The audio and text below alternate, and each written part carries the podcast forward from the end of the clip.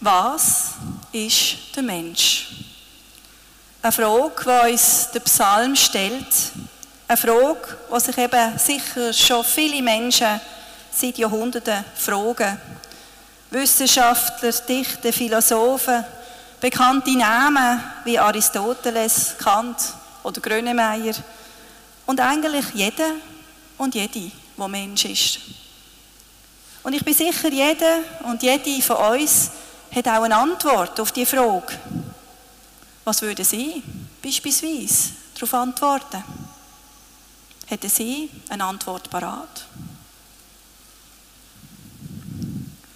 Ein paar Antworten habe ich bereits im Vorfeld von dem Gottesdienst in meinem Bekanntenkreis eingeholt. Ich habe bewusst Leute aus ganz verschiedenen Berufsfeldern gefragt, was würdet ihr antworten auf die Frage, was ist der Mensch? Und ich bin überrascht über die Vielfalt von den Antworten, die zusammengekommen sind. Fragt man beispielsweise eine Ärztin, dann antwortet sie als erstes Natürlich mit dem Hinweis, dass das noch viel komplexer ist als das. Der Mensch, der ist einmal einfach ein Organismus, der aus mehreren hunderttausend Zellen besteht, die durch biochemische Prozesse gesteuert werden.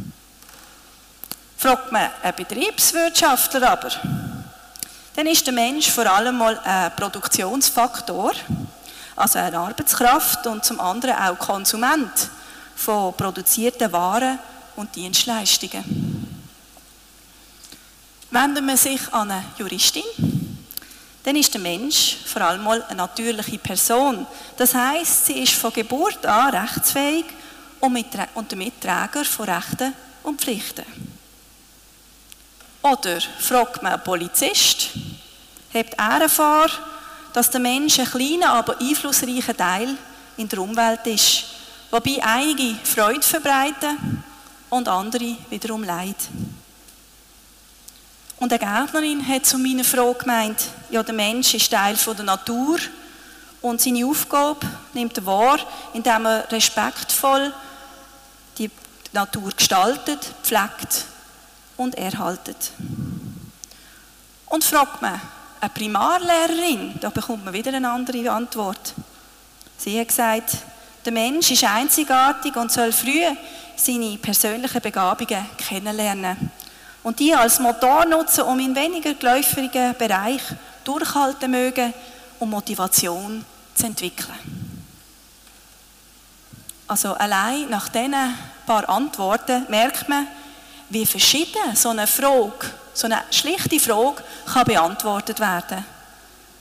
Je nach Sichtweise, Ausbildung oder Lebenserfahrung ist der Mensch ein Organismus, ein Produktionsfaktor, ein Konsument, ein Träger von Rechten und Pflichten, ein einflussreicher Teil der Umwelt, ein Gestalter und Bewahrer der Natur, eine entwicklungsfähige Person. Also ich denke, über die Frage, was ist der Mensch, könnte man endlos nachdenken. Und man muss ja auch selber sagen, dass die Antworten auch immer wieder anders können ausfallen können. Je nachdem, von welchem Blickwinkel man es anschaut. Und das ist auch gut so. Weil schließlich gibt es ja nicht einfach die Antwort auf die Frage. Würde man mit dem Menschen auf einen bestimmten Wesenskern festlegen dann würde man doch gerade am eigentlichen Kern vom Mensch nicht gerecht werden. Denn der Mensch, der hat doch gerade das Potenzial, sich offen und völlig unterschiedlich sich zu entwickeln. Was ist der Mensch? fragt auch der Psalmbetter, eben in dem Psalm 8. Aber er bleibt nicht bei dieser Frage stehen. Eigentlich schwingt ja die Antwort schon in der Frage selber mit.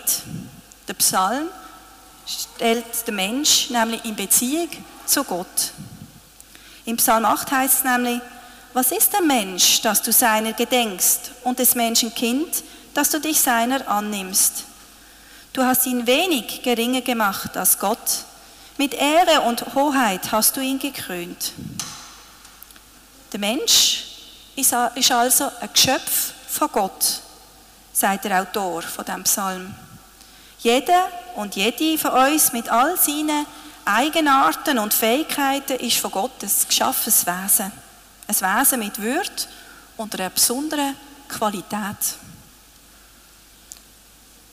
Nach dem Psalm hat uns aber Gott nicht nur geschaffen, sondern er sucht auch immer wieder Kontakt zu uns Menschen und nimmt sich uns an. Immer wendet er sich wieder den Menschen zu, bestätigt die Beziehung zwischen sich und uns Menschen. Und das immer wieder in ganz besonderer Weise. Die Bibel allein ist voll von so Beziehungen, von so Begegnungen.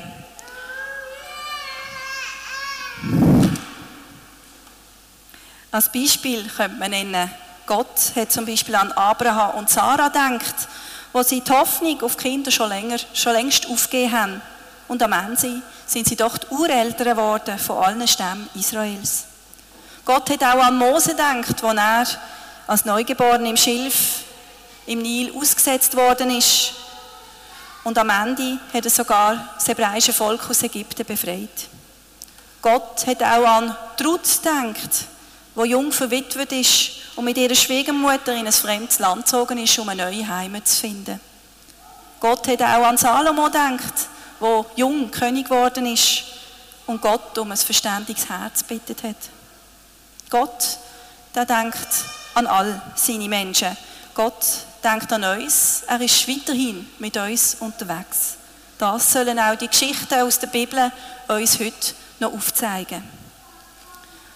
Und als grösstes Zeichen von seiner Anteilnahme und seiner Liebe und Beziehung zu uns ist Gott sogar am Ende selber Mensch geworden. Jesus Christus ist Mensch geworden, nichts Menschliches ist ihm fremd. Er hat alle Gefühle, alle Leiden, die Menschen erleben, selber erfahren. Liebe und Hass, Freude und Leid, Zorn und Vergebung Treue und Verrat, Schmerzen und Tod. Er hat als Mensch gelebt und hat den Tod am eigenen Leib erfahren, um alles Trennende zwischen Gott und Menschen zu tilgen. Gott hat sich selber in Jesus Christus ein menschliches Gesicht gegeben. Er hat sich unter Menschen erfahrbar und erlebbar gemacht und damit uns Menschen geholfen, uns so zu akzeptieren, wie wir sind. Wir müssen ja nicht irgendwelchen gesellschaftlichen Maßstäben genügen, sondern Gott ist dem nach dem Maßstab. Gott liebt Menschen, wie wir sind, mit all unseren Stärken und Schwächen, mit all unseren Ecken und Kanten, mit all unseren Fragen und Zweifeln. Und er sucht uns als sein Gegenüber. Was ist also der Mensch? Er ist mehr als ein bloßer Organismus. Er ist mehr als ein Produktionsfaktor und ein Konsument. Er ist mehr als ein Träger von Pflichten und Rechten. Er ist mehr als ein einflussreicher Teil von der Natur und Umwelt oder als Gestalter und Bewahrer von der Natur. Er ist all das und noch viel mehr. Denn der Mensch, der ist wandelbar. Er kann sich ändern, er kann sich weiterentwickeln, er kann über sich herauswachsen. Und ich bin überzeugt, der Mensch ist das und so vieles mehr, weil Gott an ihn, an uns denkt und an uns glaubt. Was ist also der Mensch, dass du seiner gedenkst? Der Mensch ist, weil du Gott an ihn denkst. Amen.